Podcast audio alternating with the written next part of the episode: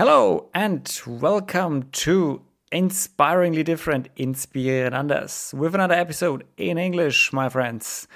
Today's guest is Giverny Danik from the Netherlands, but since two years, Giverny is living in, on Tenerife with her husband and her little beautiful baby girl that she gave birth to a few months ago and is uh, full mother mode already. we talk about that, uh, about how it is for her to be a mother and what the downsides and the upsides are, and how is she coping with hard times and depressions. Um, but also, we talk about her past because Giverny was struggling for quite some time when she was in the Netherlands, when she's lived in Amsterdam, the big city, yeah, because she didn't fit in any box. Then she moved to Australia to just escape that for a while and had a total mental breakdown, depression, and took some therapy and made some life changes. She gives you tips for what helped her if you're not fitting in any box. What is what is her tip for you? What should you do? How can you break out? How can you create a life that's worth living for you? And talk a lot about spirituality and yoga and and and. So, don't forget to subscribe to this podcast, like and share everything you see and like on Instagram. You can give a five star review if you like the podcast. Um, it's non-cost uh, and you make me very very happy with that. But also you can donate some money via patreon. Just check out the patreon link below this episode in the description. And now i wish you a good time with this podcast and enjoy the episode. Live your life as if it were a ceremony. And with that words Warm welcome to everybody out there. This is Luca again. Welcome to Inspiringly Different, Inspirieren Anders. And with me together from the nice Netherlands, Giverny. Hi, Giverny. Hi, hello. How's it going in the Netherlands? Actually, you are at the moment in the Netherlands, but you're not living there mm. anymore, right? That's right. Yeah, no, I left the Netherlands in gosh, December 2018. Um, and I've been living on Tenerife, Canary Islands, oh, nice. um, for the past almost two years now. Yeah, yeah, we were we were introduced through Yasmin, right? Mm-hmm. Yeah. yeah, exactly. She's she, a very close friend of mine. Yeah, when did you when did you guys meet? When she moved to Tenerife as well? Yeah, yeah, exactly. So yeah, we've known each other already for yeah a little quite, over a quite year. Some time. Yeah. yeah. Yeah. She told me from you and that she's really looking forward to all the spiritual ceremonies you're going to conduct when she's back on Tenerife again. mm, yeah, yeah, that was definitely our thing. yeah. When did you when did you move to Tenerife? Two years ago. Yeah, so in October it will be two years. Oh wow! Yeah, wow. how, how how come? Uh, well, it kind of happened like on a whim. Um, and it was all thanks to, well, the whole COVID pandemic mm. situation that was going on. Um, because my partner and I, uh, we had plans to, yeah, travel. We traveling, and our plan was to kind of keep on traveling. We met three years ago, so like really the summer before the pandemic hit. Yeah. Um, yeah, and our plan was to go to Brazil and to Panama and to Canada and the US, explore that whole whole side of the world. Um, but yeah, then COVID hit and we got kind of like stuck in. Uh, mm. We were in Spain at that time, and Spain had a very very strict lockdown confinement mm. period. Um, so yeah, we got stuck in uh, in the city uh, of Granada, which is a beautiful city, and we had a, like an amazing setup, but you know, stuck inside for for ten weeks. Yeah. I didn't go outside for ten oh, weeks. Really, in the, in the apartment. yeah, it was a little. Well, it was actually a little boutique hotel mm-hmm. of a friend of ours. He invited us to come stay to for the confinement there mm-hmm. with his family. So we were super grateful for that, and um, so we had space and everything, and, and and it was it was nice, and we had like a little community, like confinement community. Uh. But uh, yeah, of course, at some point the walls still, you know, yeah. come at you when you don't come, come outside you. for for so many weeks. So uh, ten really weeks. Intense. I mean, wow. And then you said, okay, let's uh, get something, a nice house with a lawn or a big area to go out. Yeah, so after like once the confinement period was over, uh, we decided to get out of Granada because also the summer was was coming closer, and Granada in summertime mm. uh, is like it gets over forty degrees there. Oh. So yeah, we really did not want to be there uh, for that period. And then we kind of yeah kept going, traveling through Andalusia. We lived by the coast for a little while by uh, by Cadiz and eventually traveled, retraced our steps back to the other side of Andalusia. And from there, we decided to fly to the Canary Islands just to kind of explore. And the first island we went to was uh, Lanzarote. Mm. and uh, we stayed there for one month, which was beautiful, but Lanzarote is very dry. okay. Very, very dry. Uh, and yeah, we were we are both like serious yeah. nature lovers. We love the forest. We love green, like lively, yeah. vibrant green. Not a lot of green going on there. No, except for the cacti. that was the only green that we yeah. saw.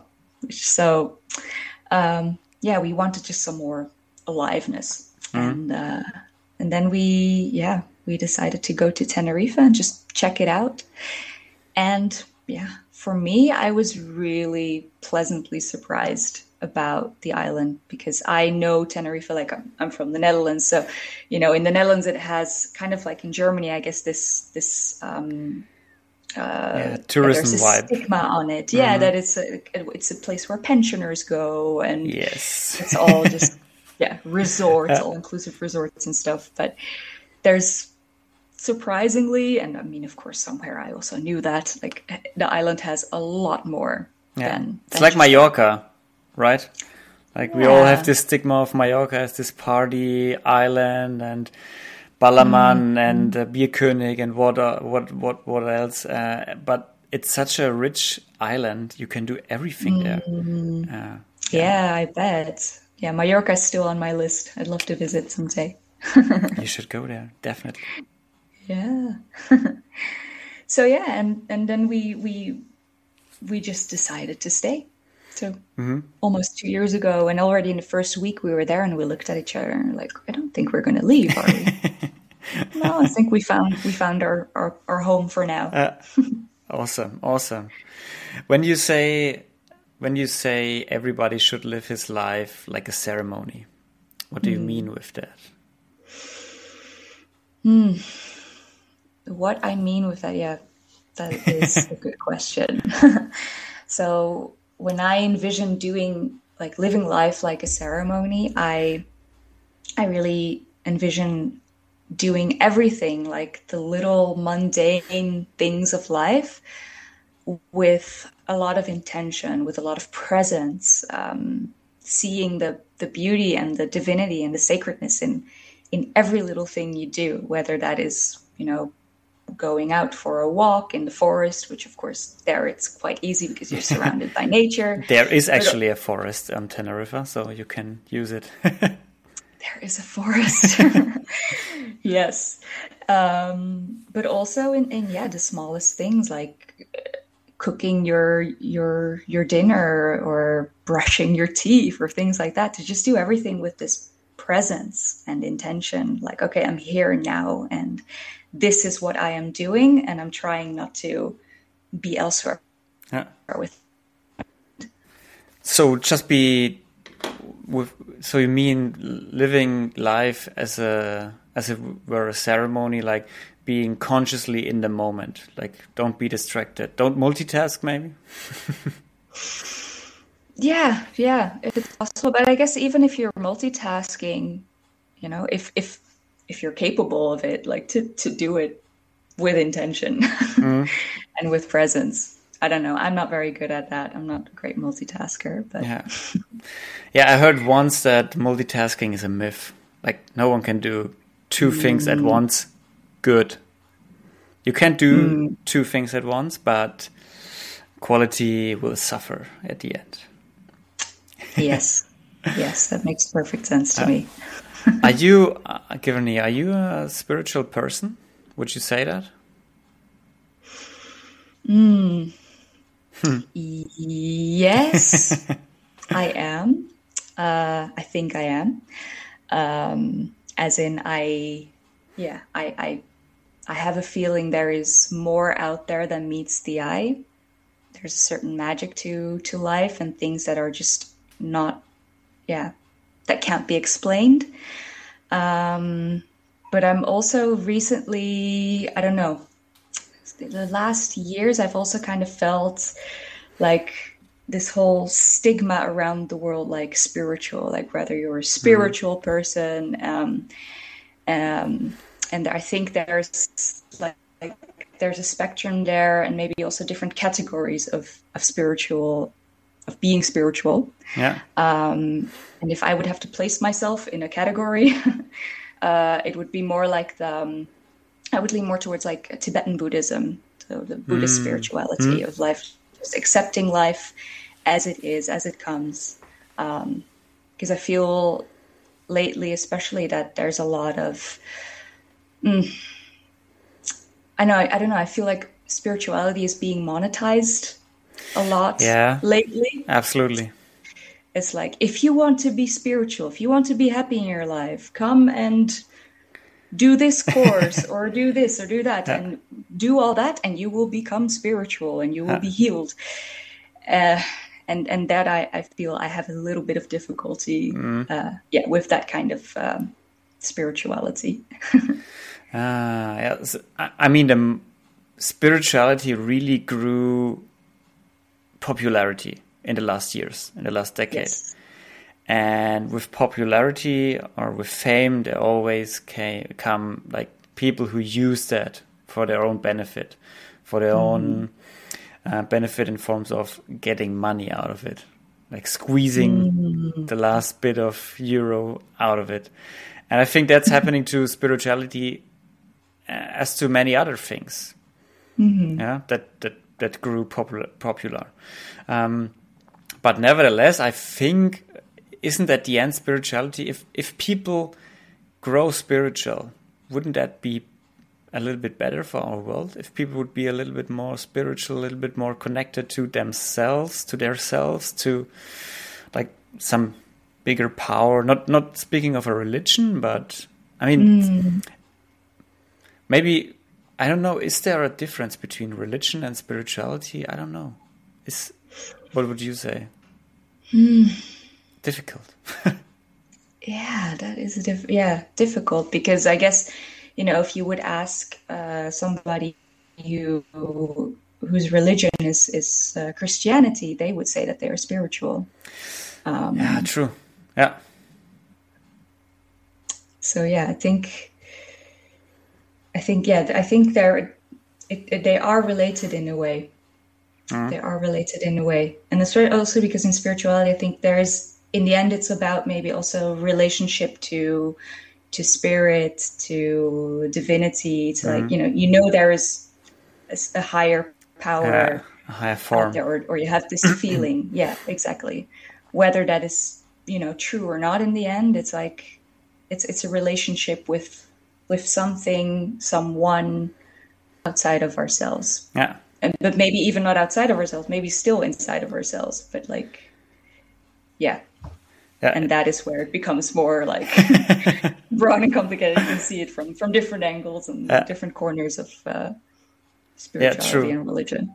I mean, it's it's. I think generally you could say religion or spirituality, believing that not not everything is random. Like that there is something, like a bigger power, a higher form, something that is behind everything, something that is steering everything, something that created everything, whatever name you give it. I mean, there's no evidence so far, but uh, maybe someday we will grow. We will get some evidence of that. maybe, maybe, yeah. yeah. But um, when you speak of ceremonies, Giverny, are you doing any ceremonies that, or did you find out, or did you find for yourself any ceremonies where you say, "That's these are the ceremonies I really like doing, or that really benefit me," without like monetizing them, or mm. only for you? Yeah. So for me, I mean, gosh, now I must say, now that I'm a mother, I'm I'm not like very um, focused on my practices uh, at this moment. Um, I think that's but, fine that you're focused on something, someone else. I think so too. um, but before I, I became a mother, I had a very like, yeah, like quite a long list of, of mm. practices that I would do. And yeah, for me, that really meant like getting up in the morning, preferably before the sunrise or waking mm. up with the sun and uh, setting up my space, my yoga mat, and and put on, on like music and incense and grab my journal and and do all of that. Yeah, kind of in a ceremonialistic mm. way, and like really setting the space to to start my mornings. Yeah. and grab my cup of of cacao or tea or whatever and sip that mindfully and yeah, setting intentions for the day ahead. Yeah. Are you um, because once I had a, I had a cacao priest priestess on the podcast. Mm. Are you hooked, all hooked, and all bought in in cacao and ceremonies? uh, hooked. I would not say hooked, but I do have a very, very deep appreciation and love for the cacao spirit mm. for sure. And I've also been working with this plant medicine for yeah for a couple years now um, and yeah i've also uh, yeah facilitated ceremonies um, to have other people's experience mm. the spirit of cacao but lately like once i became pregnant uh, i just wasn't really focused on like facilitating for for others anymore it became really like okay going back into my own space and and sitting with with the spirit of cacao yeah. just myself um, yeah. and that is something i'm still doing now that i'm a new mom uh, and i i notice yeah it she really um, really supports me on my journey. I feel, mm-hmm. especially the the journey of motherhood, because when you when you yeah when when when people talk about like the cacao spirit, she, she's uh, feminine. She is uh, like a mother. Um, yeah, chicory. yeah, exactly. Or, or Ixcacao. Yeah. Um, and yeah, I can really feel if I really tune in and, and sit with her, I, I really feel that nurturing, loving. Mm presence, um, and which is yeah a great great ally on my my motherhood journey for yeah. sure. What would you what uh, would you say? How much did your life change since you gave birth or since you became pregnant? I mean, I don't even know who I was anymore before mother. Honestly, yeah, it it is the biggest, most intense transformation I have mm. been through in my life. And I think, yeah, I don't think there is a bigger kind of transformation. Maybe there is, but for me, at least personally, I feel, yeah, it. I've, I got blasted through a portal mm. there uh, where everything suddenly is new, and I look at the world around me, and everything I suddenly see with completely different eyes, and my values have changed, mm. and how I move, how I think, how I how I speak yeah. Yeah. How did your perspective of the world change when? What do you mean with that? Mm, I think for me, it's when I look at my daughter, um, who's still so fresh. I mean, she's not even five months old, uh, so fresh in this world, and the way she looks at her environment, the way she looks at things around her, the tiniest little details that to me, you know, uh, after now almost 30 years in this body is like, oh yeah, it's just oh yeah, that's that's a phone, that that's a plate of food, that's yeah. a, a, rock, yeah. whatever, you know. And then I see her looking at these things, and she is so drawn to everything she sees, and she wants to touch it and she wants to put it in her mouth and she wants to she's like studying every little detail and and when i see her do that uh, it, i find it so inspiring how she looks at the world mm. and i'm like wow yeah that is how i would like to to look at the world you know to to look at the world through these childlike eyes of, of wonder like yeah. wow this is magic this is insane this is amazing. yeah, be more, maybe become a little bit more humble to all the things around us, and a little bit mm. more appreciative. Like to... Yeah, yeah, exactly. Yeah, being appreciative and not not taking things yeah for granted just as they are and as yeah. and for granted exactly especially for granted i mean we all lived through the pandemic and i mean you lived in, in, in or you are living in tenerife and uh, maybe saw many different countries on your journey through your life so far.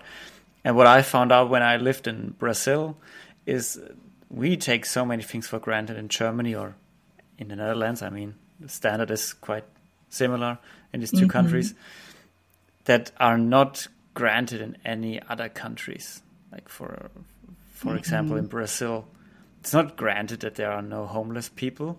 I mean, the favelas mm. are huge. Millions are living there in yeah. dire circumstances, and uh, you have power blackouts every once in a while, every week at least once. And that is like, how many mm-hmm. power blackouts do you have in the Netherlands? Maybe once a year, once a decade. Exactly. and then it and then it makes the news. Then it's like all that everybody Absolutely. talks about. Yeah, because no one uh, knew yeah. what to do. Like, uh, okay, um, do we have candles? yeah. Wait, do you mean my Wi-Fi is not working? Yeah. do you mean I can't watch my Netflix now? How shall I stay on top of, of, of what's trending now? yeah. Yeah, exactly. In other countries. Yeah, power blackout is probably trending when you have a power, power mm. blackout. uh, yeah, so true. Yeah. yeah. But are you I mean, I, I see it when you when you talk about your daughter and motherhood that you are pretty excited about it. But you also told me before we started recording that it's pretty it's it's exhausting. Like it can be mm-hmm. exhausting because the nights are short. Yeah, you are basically your life is like focused on this one this one small person who is totally reliant to you that you take care of her. Mm-hmm. Yeah. Oh, yeah. No, it it, it is exhausting.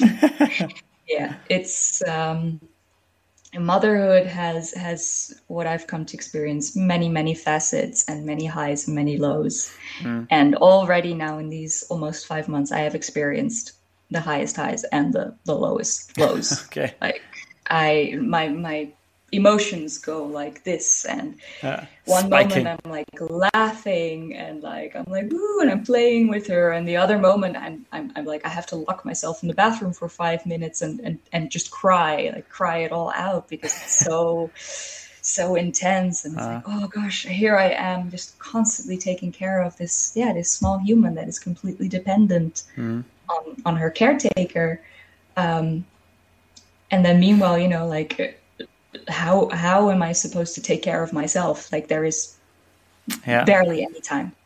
My self care has really like Dropped. gone from here to uh. here right now. I'm like I'm not the priority at the moment, uh. which I've accepted. Of course, I've, that's why I've chosen to become a mother because I knew that that I know that that is one of the yeah agreements.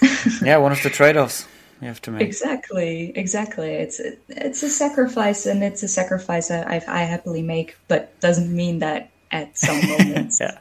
when I am on my edge, that it, it I, I, find that very challenging and very yeah. very difficult and exhausting. Yeah, yeah, for, for sure. sure, for sure. I mean, babies are yeah they they need you I mean, they need you every day, every minute.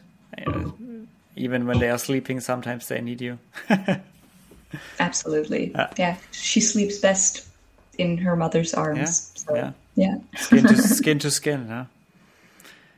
Exactly. Giverny, when exactly. before you before you moved to Tenerife, how was mm-hmm. your life in the Netherlands? Like, did you have a stable job? Did you went to university? Did you make like did you check all the boxes that society normally hands out to everybody? well, no. No. I did not tick the boxes. No, I I tried to tick all the boxes reluctantly, but it it was so difficult for me. Um, I yeah didn't I never really liked school that much. Um, I never liked to study. Um, and I tried like I, I after high school I I tried out two different studies, two different bachelors, and both of them I dropped out mm. at some point um, because it, yeah, being within this structure, it somehow I felt deeply unhappy and deeply ungrounded and and not connected to myself, and I was struggling with a lot of anxiety and um, depression and, and, feelings of, of mm. very low self esteem. Um, and I think it was also really because I was trying to keep up with, yeah, with ticking all these boxes like like everyone else around me, and and like society was telling me like, yeah, this is the path one should take. Um, it just wasn't working for me, and I've always thought there was something wrong with me.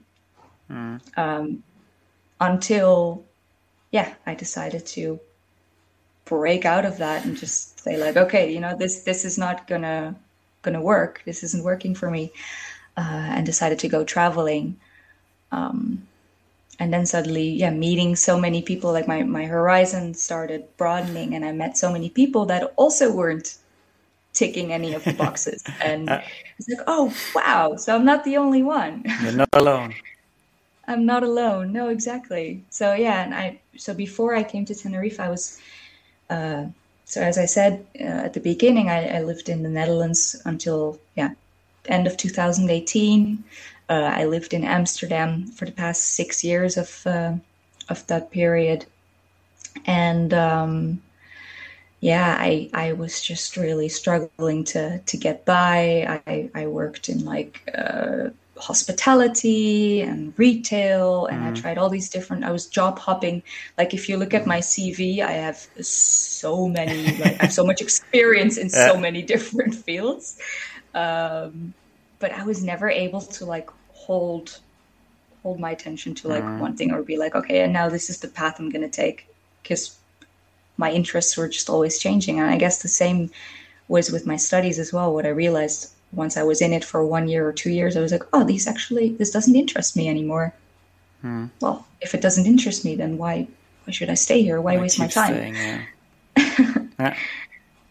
And everybody around me, and of course, my, my parents were like, oh God, is she quitting another study? And oh, goodness, why can't she just yeah. follow like the a path? the path. Why is she, she's so risky, yeah. taking so many risks? My mom has, meanwhile, I think, accepted that that I'm just a risk taker and kind of like a butterfly that's always yeah fluttering around and not doing uh, the normal thing. Mm. Normal. Yeah, the normal thing. The the thing that society tells you to do. Was there any yeah. any yeah initial point or anything that caused you to say, okay, now I, I, I need to break out here? Or is there anything that you said, okay, that I'm so far, but not not anymore, not anymore. I have to mm. break out. Mm. Well, there were some moments where I kind of broke out half, mm. as in um, uh, I gave up my life in Amsterdam to um, yeah go to Australia uh, and on like a working holiday visa mm. and just to have a little break because Okay. that's how I thought. Like I, oh, maybe I, I can try again later. You know, I can always come back to that later. Let's go traveling a little bit, Yeah. experience the world a little bit more. Um, and so I went to Australia, and there uh, I was also working in uh, in hospitality in Melbourne, um, and there at some point I, yeah, I I I, I thought I was. mm, getting away from those feelings of anxiety and depression and everything because oh i'm in australia now super cool country you know new new impressions and everything. Yeah this is good. And then i was in melbourne and, and, and working in a restaurant and, and this i did this for a few months. And at some point i felt that old feeling creep up again like that i had mm-hmm. in the in amsterdam as well. And i was like oh shoot it's following me around like i can't escape it it's really something internal and that's when i realized okay i can go anywhere in the world if i'm not like at peace within myself it's gonna come with me wherever i go and i can try to find all these different distractions and it helps for a little while but it always comes back Always. and then yes You're, you're and- never at home when you're not at home with yourself. Absolutely, absolutely. Um, and then, yeah, once I realized that, uh, yeah, I just had like a complete mental breakdown again in Melbourne, and uh, I had to go into therapy there, and Oh, uh, got so depressed or felt so depressed that um, I uh, I wanted to take uh, antidepressant medication again. Um, uh, and when when I was yeah when I got into that loop again, but just on the other side of the world, I thought okay, I, I need something drastic. Something needs to needs to change here. Um, and I decided to do a yoga teacher training uh, to not necessarily to become a yoga teacher. Uh, I think for me, the motivation was more I need to get out again. Get out, get, get new impressions, but for a little, like for just for a long period of time, but but to focus on myself and go inward and and just dedicate this time to like self development and and uh, an immersion in the practice of yoga, which I I was doing already for a few years, just like taking classes and things, and I always felt really, yeah, grounded after after yoga. So I thought, okay, maybe there's something there for me. So I went to Thailand to Koh Phangan and did my yoga teacher training there. Um, and that's when I really felt this kind of like sh- internal shift, and suddenly like a veil was lifted uh, in front of my eyes, and I was like, okay, I don't have to try to, as as you said, like tick all these boxes.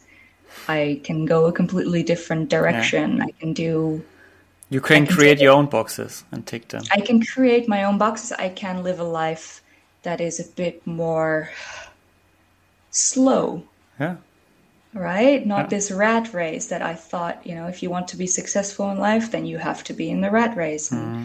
during the yoga teacher training and on, on this little paradise island, I, I realized, oh, no, you can take life very slowly and, and just enjoy little things. And yeah, you can also be happy with less in your life, oh, less yeah. money and, and, and like a not not as fancy a house and not as like fancy clothes and things like that. Just be happy with much less, and mm-hmm. and that's where I found a lot more inner peace once I Yeah. discovered that. yeah also be happy with with the really important things not necessarily the materialistic things hmm. but like a family a loving husband yeah? Living uh, enjoying the sun 365 days a year. Yeah? Which is quite a luxury for, for if you Absolutely. live in Northern Europe. yeah absolutely absolutely. Um, but like these things that, that that we also take oftentimes or especially after you live together with someone for quite some years you take as granted as to to, to, to make it to we've, we've come full circle because yeah your your little daughter is taking nothing for granted she's like amazed by everything and normally we aren't anymore. And also, what but what we can do is like to wake up a little bit and to take more things for, yeah, special, like for as special as they are, and mm. to want less, like less money, because um, mm. at the end, many people have said it, but money can't buy happiness, right? Mm-hmm. Money it's really can't. So yeah, it can't buy happiness. It can buy nice things, but not happiness. Not happiness.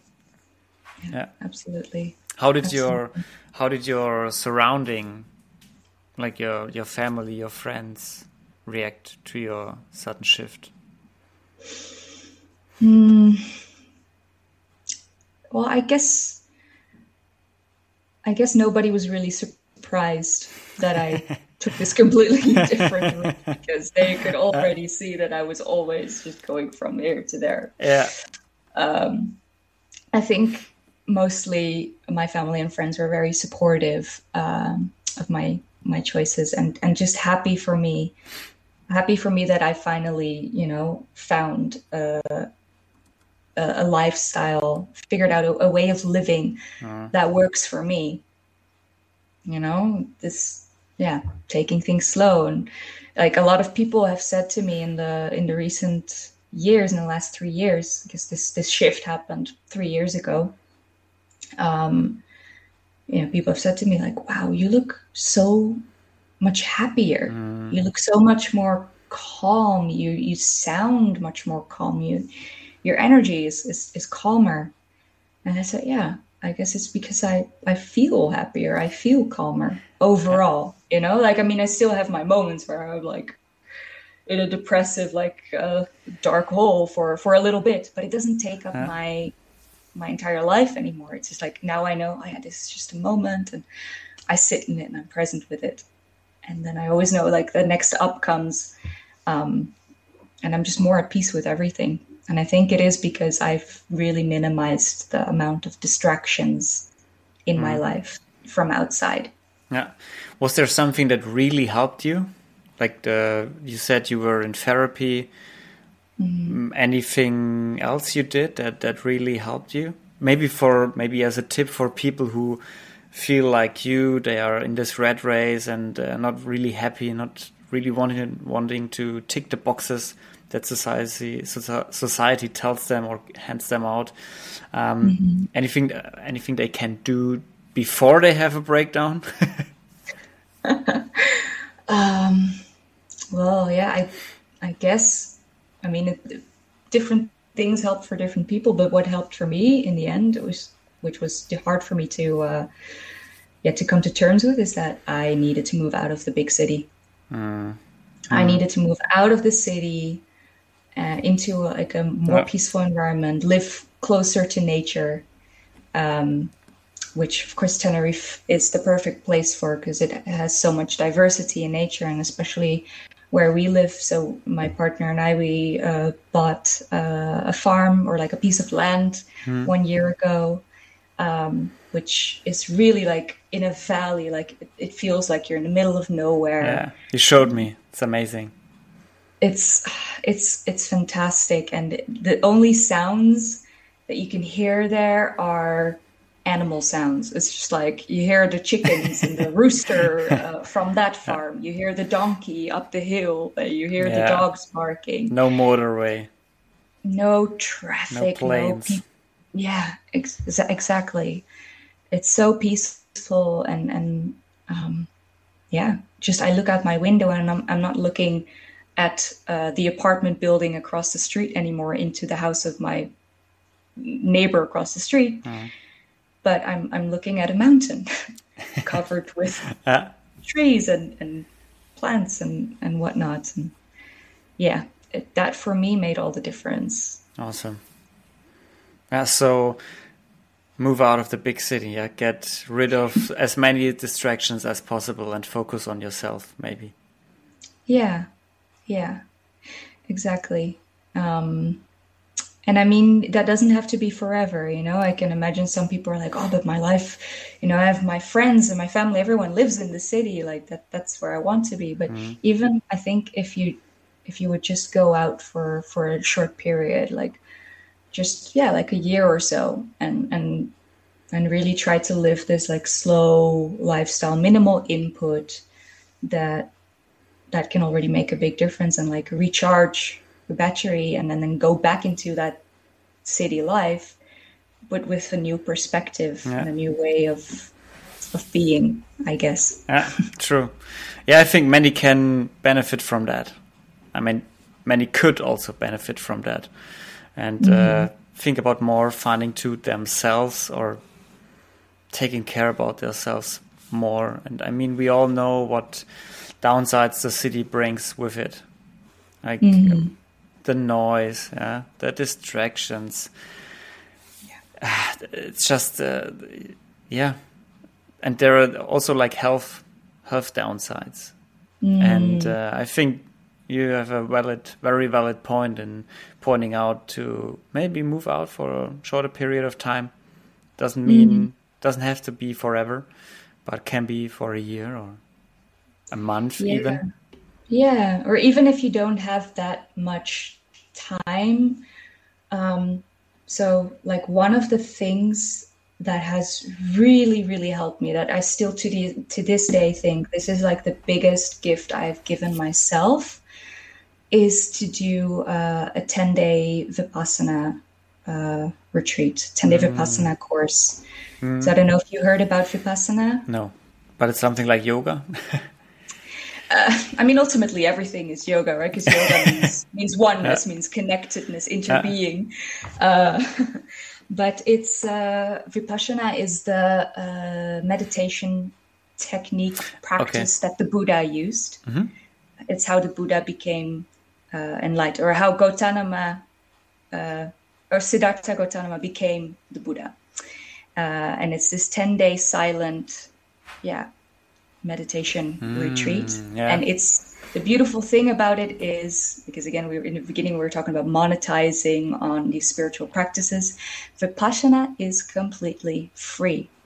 10 days you go into this uh, Vipassana uh, course huh? um, that is via um, the organization is called Dhamma and it's uh, it was started it was founded by uh, the the Mr. S.N. Goenka he's the teacher um, and he teaches the Vipassana uh, meditation technique.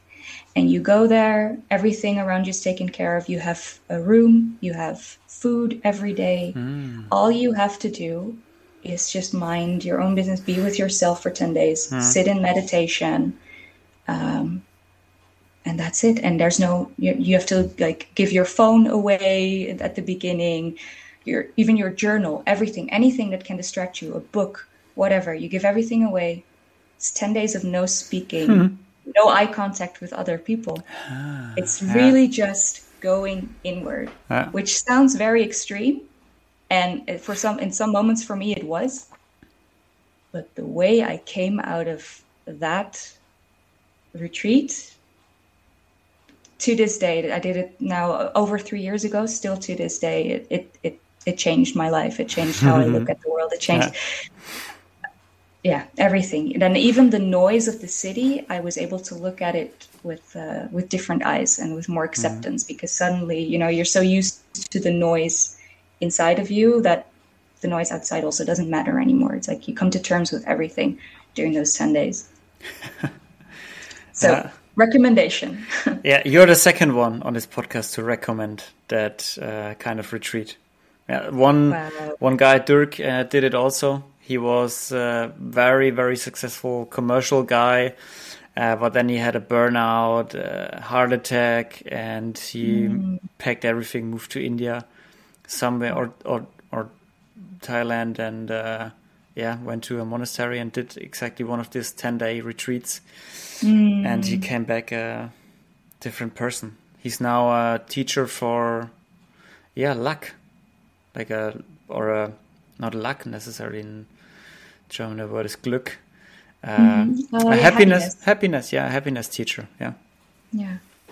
Yeah, beautiful. Yeah. Giverny, considered everything you've experienced so far in your life, like the downsides, the upsides, the goods and bads. Are you happy where you are at the moment?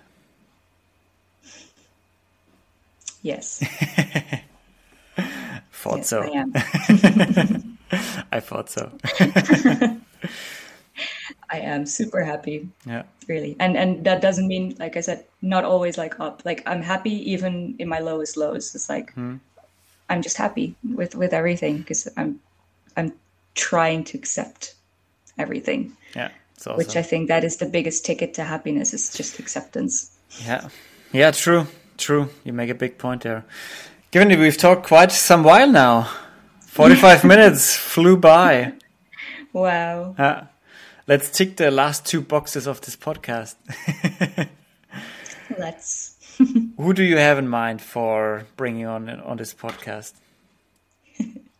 Yeah, so one of them, um, which I think could be really interesting for people to listen uh, to, uh, the story of my partner, Shai. Um, yeah, he his life is just so inspiring, just from beginning to where he is now. It's just like super super inspiring. I've never met a person that I that yeah I find so inspiring, honestly. um, and then another person I'd like to recommend uh, is one of my best friends, Dominique, and she uh, yeah has a background in like uh, business and economics, but she is now for the past whew, I guess four years now, or also three four years. She uh, decided to follow her passion in life, which is sailing, Oh, and she's a skipper. awesome. She takes people out on boats, and she now lives in Greece. And yeah, she's uh, like also one of the most inspiring Yeah. people that I know. she literally goes like Up and down. goes with the flow. Literally, yeah. yeah. What book do you think people should read? The Places That Scare You by uh, Pema Chodron. Yes. Pema Chodron is, uh, yeah, one of my teachers. I haven't met her in real life, but I consider her one of my greatest teachers. Um, she's uh, a Buddhist monk. Uh, and yeah, she has written many, many incredible books. And The Places That Scare You, I think, especially for yeah for for your listeners and also it really helped me is is is a, a book to read because it's exactly what the title is about it's like going to the places that scare you you know it's facing your fears um, to in the end find more happiness in your life Yeah. Yeah. Giverny, thank you very much for your time and your story. It was a pleasure having you on. thank you thank you Hi. Bless you Gesundheit. Thank you. Sorry. Yeah. Hachi. oh that's okay happens to the best Yeah. I thought I could drag it out till we finish off, but nope. No. Nope, we can't. we're still human we're still Yeah. human Thank you very much for your time, Giverny, for your time and, and your, your awesome story and uh, the, the yeah the, the wisdom you shared with my listeners and me today. I really appreciate it. Thank you. Thank you for yeah for having me and for giving me this opportunity. Uh, really honored, and uh, yeah, I hope that that you, your listeners, uh, that there were some little bits that might be might be helpful. For sure they are. For sure they are. Giverny, thank you very much again. And people out there, thank you very much again for listening, tuning in. Don't forget to subscribe, give a review on Spotify, like, um, check out Giverny's and my page on Instagram. And yeah, I wish you all the best and stay healthy, be nice to each other, and we hear each other next week. See you there. Ciao.